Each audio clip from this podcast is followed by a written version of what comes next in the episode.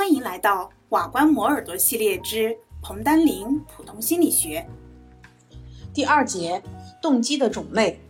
根据动机的性质，人的动机可以分为生理性动机跟社会性动机。首先呢，我们先来看一看生理性的动机。生理性的动机呢，也可称之为是基本动机，它是为了维持生命所必须满足的动机，以有机体自身的生物学需要为基础，比如说饥饿。渴、缺氧、疼痛、母性、性欲等等，这些都是生理性的动机。生理性的动机推动着我们去活动，以满足某种生物学的需要。当这种生理的需要得到满足时，生理性的动机便趋于下降。这里呢，我们主要介绍饥饿和性。那首先，我们先来看第一个饥饿。饥饿跟体内平衡是什么关系呢？我们先说体内平衡是什么？体内平衡呢，就是我们为了保持身体内部的这种稳定状态，这就是体内平衡了。那饥饿呢，就是由于体内缺乏了食物或者是营养引起的一种生理不平衡的状态。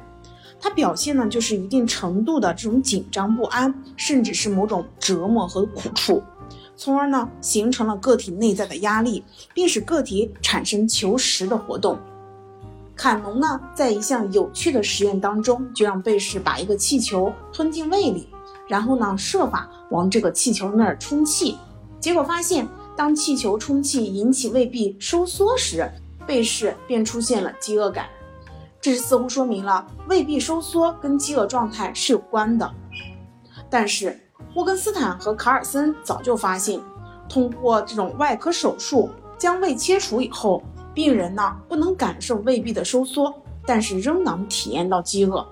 现在已经知道了，胃部收缩它其实不是产生饥饿感的必要条件。许多人的胃通过外科手术被切除了，然而这些人仍能感到饥饿，并照常吃东西。这就说明，除了胃壁的收缩外，饥饿感的产生可能还有其他的原因。这就是第二个饥饿跟体内的化学物质了。滕布里通和奎格利从饿了几天的狗身上抽取血液，注射到刚刚吃饱了的狗身上。这些吃饱了的狗又会继续吃食，好像已经饿了几天一样。这说明血液当中的某些化学成分的变化有可能引起饥饿感。后来有人就发现，饥饿感的一个重要指标就是低血糖。人和动物都能自动调节热量的摄入。防止能量的不足和维持体重的稳定，这种起调节作用的体内化学物质就是血糖。胰岛素的增加可以降低血糖，把它部分的转化为脂肪存储起来。如果血糖水平下降，饥饿感就会增加。然而，胰岛素和血糖并不是调节饥饿感唯一的化学物质。第三个就是饥饿跟下丘脑了。饥饿的产生，除了某一些外周的原因以外，还可能跟中枢神经系统的某一些部位的功能有关。二十世纪五十年代中期，生理学家们就用电刺激法和局部损毁法，在实验动物的这种下丘脑中发现了所谓的饥饿中枢和厌食中枢。饥饿中枢在下丘脑的两侧，它会分泌一种引发饥饿的激素——增食激素。当给老鼠注射这种激素的时候，它们就会变得狼吞虎咽。相反，当厌食中枢受到刺激的时候，动物就将停止进食。如果破坏这个区域，动物的肠胃就会快速加工食物，最终导致异常肥胖。第四个，进食偏好。大家都知道，人们进食是有偏好的，也就是喜欢吃什么，我不喜欢吃什么。人类在长期进化的过程当中，形成了对于甜食的偏好，因为甜食是热量较好的来源。大多数甜食是碳水化合物类的，是体内葡萄糖的重要来源，能为人体提供能量，是人体不可缺少的。所以一般来说，我们爱吃甜的、高脂肪的、多样化的食物。同时，人类在进化的过程当中，学会了避开有毒的食物，也就是学会避开那些让我们感到恶心的食物。恶心其实就是避免食物中毒的一种保护机制了。比如说，孕妇吃到某一些食物会感到恶心，有可能就是为了保护发育当中的胎儿。这些食物不会伤害母亲，但可能会伤害孩子。另外，不同的种族或者是个体具有不同的进食偏好。比如说，意大利人喜欢吃面食，法国人喜爱大蒜，墨西哥人喜爱胡椒。像我国北方人就爱吃面食，南方人就爱吃米饭，山东人爱吃大葱，四川人就爱吃麻辣食物等等的。第五个呢，就是进食的障碍了。当不正常的瘦身动机超过了体内平衡的正常状态时，心理对于进食的影响就会异常明显。近年来，在我国因为盲目减肥、过度节食而导致的神经性厌食症的患者正逐渐的增多。神经性的厌食，它是一种自己有意节食造成的食欲减退、体重减轻，以厌食为特征的进食障碍。常引起营养不良、代谢和内分泌障碍以及躯体的功能的紊乱。神经性的厌食可能会引发贪食症。贪食症患者有不可抗拒的摄食欲望，可在短时期内一次进食大量的食物。一位十四岁的女孩因为听到同学说她很壮，买裙子的时候别人说她腿粗，买裤子试穿时觉得太紧，就认为太胖了不好看，他便开始节食。由每天进食主食大约零点五千克减到了零点二五千克，不吃肉，也很少吃青菜和水果，同时还限制饮水。三个月内，他的体重下降了五千克，以后他的食量更小，每日仅进食了五十到一百克的主食或副食，体重持续下降，比原来的体重减少了十千克。他还认为自己太胖、腿粗，因而继续拒绝正常进食。此时，他的大便秘结，约二十天排一次，闭经，情绪不稳，易烦躁。之后，他一反常态，以体重不达标、不能升学为由而贪食暴食。父母不给他多吃，就和父母吵闹，有时闹到半夜，父母把食物藏起来，他便偷钥匙，想方设法拿到食物。他有一种强烈的要吃东西的冲动和欲望，就像毒瘾发作一样，非吃不可，不然就很难受。以至于有时都不想活了，这个其实就是神经性的厌食症跟贪食症了。神经性的厌食症跟贪食症的发生跟心理因素是有着密切的关系的。产生这些进食障碍的原因之一，就是患者对于自己的身材有着不切实际的想法，对发胖过分的恐惧。如果你让他去评价自己的体重，他往往就会高估百分之二十五以上，就认为自己很胖。但实际上并不胖，吃的也不多。这些问题的出现与媒体的误导，用不同的方式说肥胖不好是有关的。遗传也可能会影响进食障碍的易感感。同卵双生子同时患进食障碍的概率比异卵双生子稍微大一些。进食障碍也可能就是由于某一种神经递质的异常导致的。这是第一个饥饿。接下来我们看第二个性。性呢是人和动物比较强有力的一种动机和驱力，它的产生就是以性的需要为基础的。性驱力和饥渴等等的驱力是不一样的，它与物种的延续是有关，而不是个体生存和维持生命所必须的。性驱力与个体的性成熟有着密切的关系。首先，我们来看激素跟性行为。人类的性行为是由性激素的刺激引起的。性激素有两种作用，一种是引导男性跟女性性征的发展，另一种是激发性行为。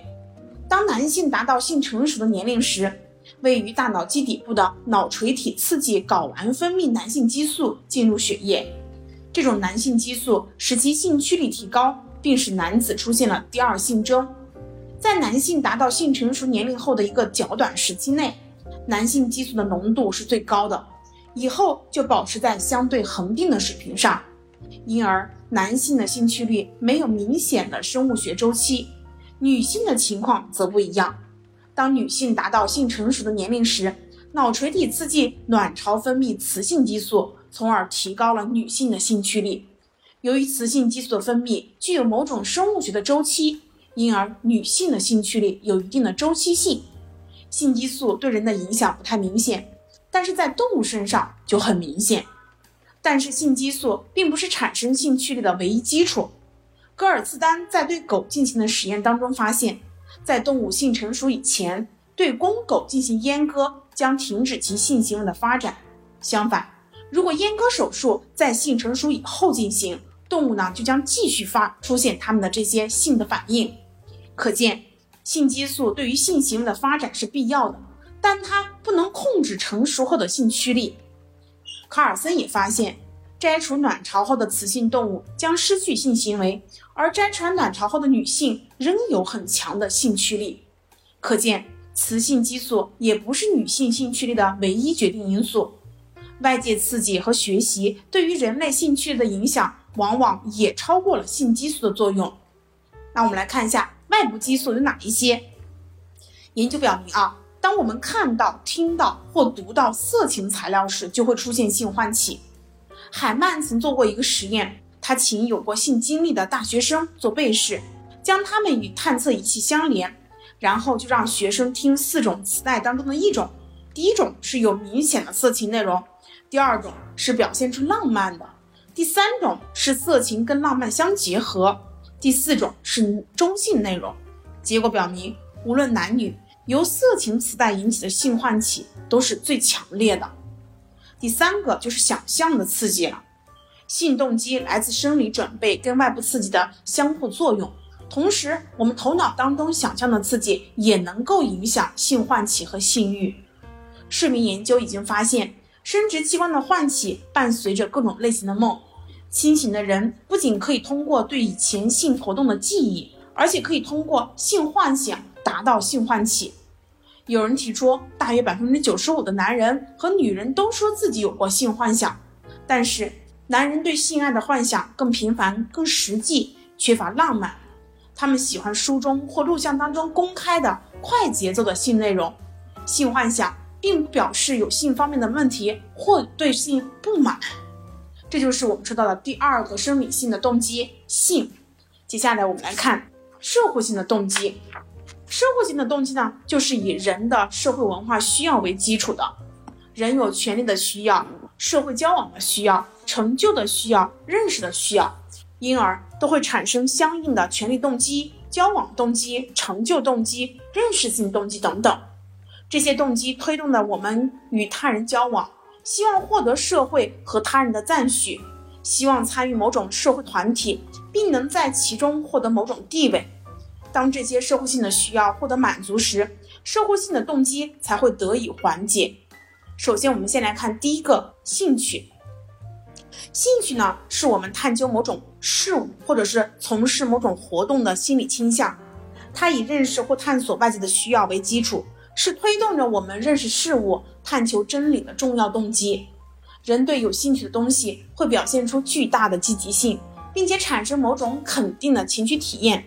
比如说，学生对于某一学科有兴趣，这个呢就会推动他努力学习，广泛的涉猎有关的知识，并影响他们对于未来职业的选择。教师对于教育工作怀有浓厚的兴趣。这也会推动他们刻苦钻研业务、废寝忘食的工作。当兴趣不指向认识的对象，而指向某种活动的时候，这种动机叫做爱好。比如说，对于体育、绘画、书法等等等的爱好，兴趣和爱好是和人的积极的情绪体验联系在一起的。当人们兴趣盎然地进行某种活动，获得某种认识时，他们常常体验到快慰和满意等等的积极情绪。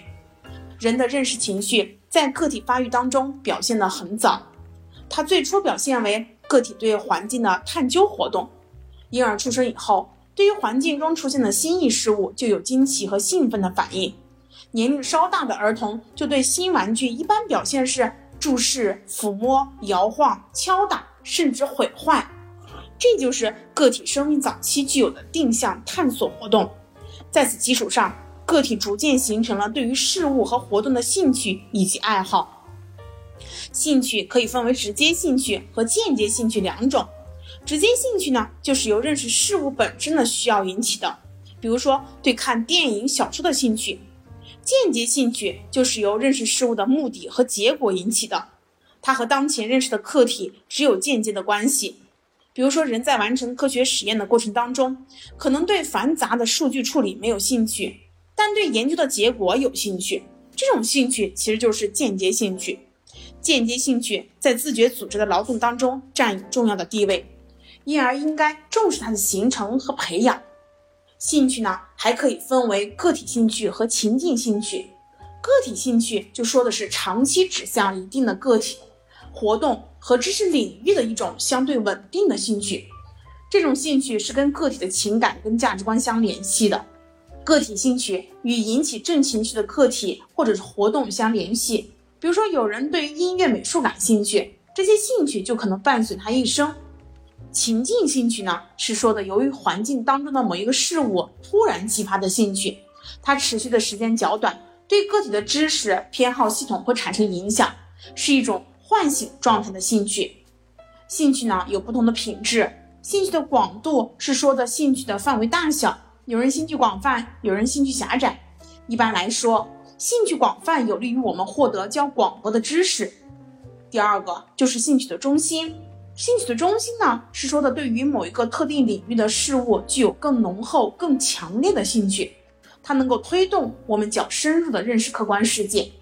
第三个品质就是稳定性了，是说的对于事物具有持续稳定的兴趣。第四个是兴趣的效能，是说的兴趣能够积极推动人的活动，提高活动的效能。第二个社会性的动机就是成就动机。成就动机是我们希望从事对他有重要意义的、有一定困难的、具有挑战性的活动，然后在活动当中能够取得优异的成绩，并能够超过他人的动机。比如说，一位青年工人希望自己在技术改革当中做出贡献，能得到工厂的奖励，这些呢就属于成就动机了。成就动机强烈的人在活动当中是有高标准的。他们愿意从事有竞争性的工作，即使对他没有特别的兴趣，也能够尽力把它做好。成就动机对于个体的活动有着重要的作用。许多研究发现，在两个人的智商大体相同的情况下，成就动机高的人比成就动机低的人的活动当中的成功的可能性啊，一般都要高一些。在学校里面，成就动机高的学生成绩可能也会更好一些，名次也会较高一些。成就动机的高低呢，还影响到我们对于职业的选择。麦克兰德就发现，成就动机低的人愿意选择风险较小、独立决策较少的职业，而成就动机高的人就爱毛遂自荐，喜欢从事富有开创性的工作，并且在工作当中敢于做出决策。我们的成就动机是在生活环境的影响下形成的，其中家庭的特点与生活方式。对于个体成就动机的形成和发展有着重要的作用。有人发现，父母允许孩子独立活动，让他们自己去决定做什么事情，并给予其奖励，将有利于孩子的成就动机的发展。如果孩子被迫进行活动，那么他的其行为的结果也得不到奖赏，这样成就动机就不可能得到发展。他们虽然也会参与活动，但不会努力争取做到更好。可见。发展独立性是培养成就动机的一个重要的途径。成就动机是可以测量的。麦特兰德就认为，人们通过编故事就会投射自己的需要。麦克兰德和他的同事编制了一个编码系统，对被试编写的故事进行解释。我们人的成就动机还推动着我们去争取一定的社会政治地位，在团体当中会受到尊重，享受权利与履行义务等等，因而。它和权力动机有着密切的关系。第三个社会性动机是权力动机了。权力动机就说的是我们具有的某种支配和影响他人以及周围环境的内在驱力。在权力动机的支配下，人们表现出积极主动的参与精神，并有成为某一个群体的领导者的愿望。高权力动机者经常表现出来对于社会事业有着浓厚的兴趣，在讨论问题时总是试图以自己的观点。看法去说服别人，在群体当中希望处于领导地位，日常生活当中表现呢就比较健谈，好争论。从个体行为的目标上，权力动机可以分为个人化的权力动机和社会化的权力动机。具有个人化的权力动机的个体，寻求权力是为了满足个人的私欲或利益，他热爱社会活动，但目的是利用这些活动来表现自己，树立个人威望，或者是满足某种私欲。同时，他们热衷于追求权力地位，也是为了得到某一种个人的利益。还有的人表现的就是追求物质财富，通过各种手段聚集财富。他们企图以优厚的物质财富来提高自己的社会地位，从而达到影响他人和控制社会的目的。另外一种呢，就是具有社会化权利动机的个体，他们寻求的权利是为了他人，在行为上表现的就是关心社会、关心他人，以个人的知识、经验等等的方式去影响他人。也就是说，这些人他以自己的作品或精神产品去影响他人、影响社会。希望可以为社会做出更多的贡献。第四种就是交往动机，交往动机是在交往需要的基础上发展起来的一种重要的社会性动机。交往动机它表现为每一个人都愿意归属于某一个团体，喜欢跟他人来往，希望得到别人的关心、友谊、支持和赞赏。这种需要呢，就促使我们结交朋友、寻找支持、参与某一个团体，并在其中活动，因而就成为了交往的动机。当这种动机促使我们满足了交往的需要时，我们就会感到安全、有依靠，会增加生活的勇气。相反，我们就会因为孤独、寂寞而产生焦虑和痛苦。有些理论家提出，人的交往需要经历了一个进化的过程。社会交往让我们分享资源，因而有利于建构和维持社会的联系，支持着人类的生存和发展。鲍麦斯特等人就提出，进化的选择机制可能也是一种相互作用的机制，它引导着个体开始进入一个社会群体，并和它建立永久的关系。个体从社会接触和社会关系当中会体验到愉快和积极的情绪。人的交往动机还反映了劳动和人类社会生活的需要。交往动机还依赖于个体的交往经验。在生命的早期，如果个体缺乏交往，离群独处，交往动机就不可能获得正常的发展。最后一种就是学习动机，学习动机呢，就是人类的一种重要的社会性动机了，是直接推动着学生进行学习的内部动力。它表现的其实就是对于学习的意向、愿望或者兴趣等等的形式，对学习起着积极推动的作用。有人就认为呢，知识价值观、学习兴趣、学习能力感、成就归因。这四个方面就是学习动机的主要内容。知识价值观反映的就是我们对于学习内容是否有用的看法。学习兴趣就说的是我们对于学习的一种特殊偏好，它促使学生积极主动的去参与学习活动，同时伴随着相应的情绪体验。学习能力感就说的是我们对于学习的自信心，也叫做自我效能感，它影响就是我们学习的坚持性。成就归因呢，就是我们对于学习成败原因的一个主观分析。学习动机它具有激发、指向和调节的功能。学习动机能够激发个体产生某一学习行为，对学习起着使动的作用。学习动机能够使个体的学习指向某一个具体的目标，对学习行为就起着导向作用。此外，学习动机还能调节个体学习动行为的强度、时间和方向。学习动机对于学业成绩有着直接的影响，同时呢，还会受到多方面的因素的影响。刘家霞等人呢，就发现中学生的学习动机就跟学业成绩，他们之间是呈显著正相关的。学习动机除了对于学业成绩有影响外，还通过学习策略间接的影响学业成绩。那么根据动机的内外维度，学习动机呢，也可以分为内部动机和外部动机。根据动机行为与目标的远近关系，它又可以分为远景性动机跟近景性动机。根据动机的范围，它也可以分为普遍性的动机和特殊性的动机。那么根据动机的意义，它也可以分为合理动机与不合理动机。根据动机在活动当中的地位和所起作用的大小，那么它也可以分为主导性的动机跟辅助性的动机。以上呢就是我们学习到的第二节内容，动机的类型。恭喜你又听完了一个章节哦，离研究生又近了一步哦。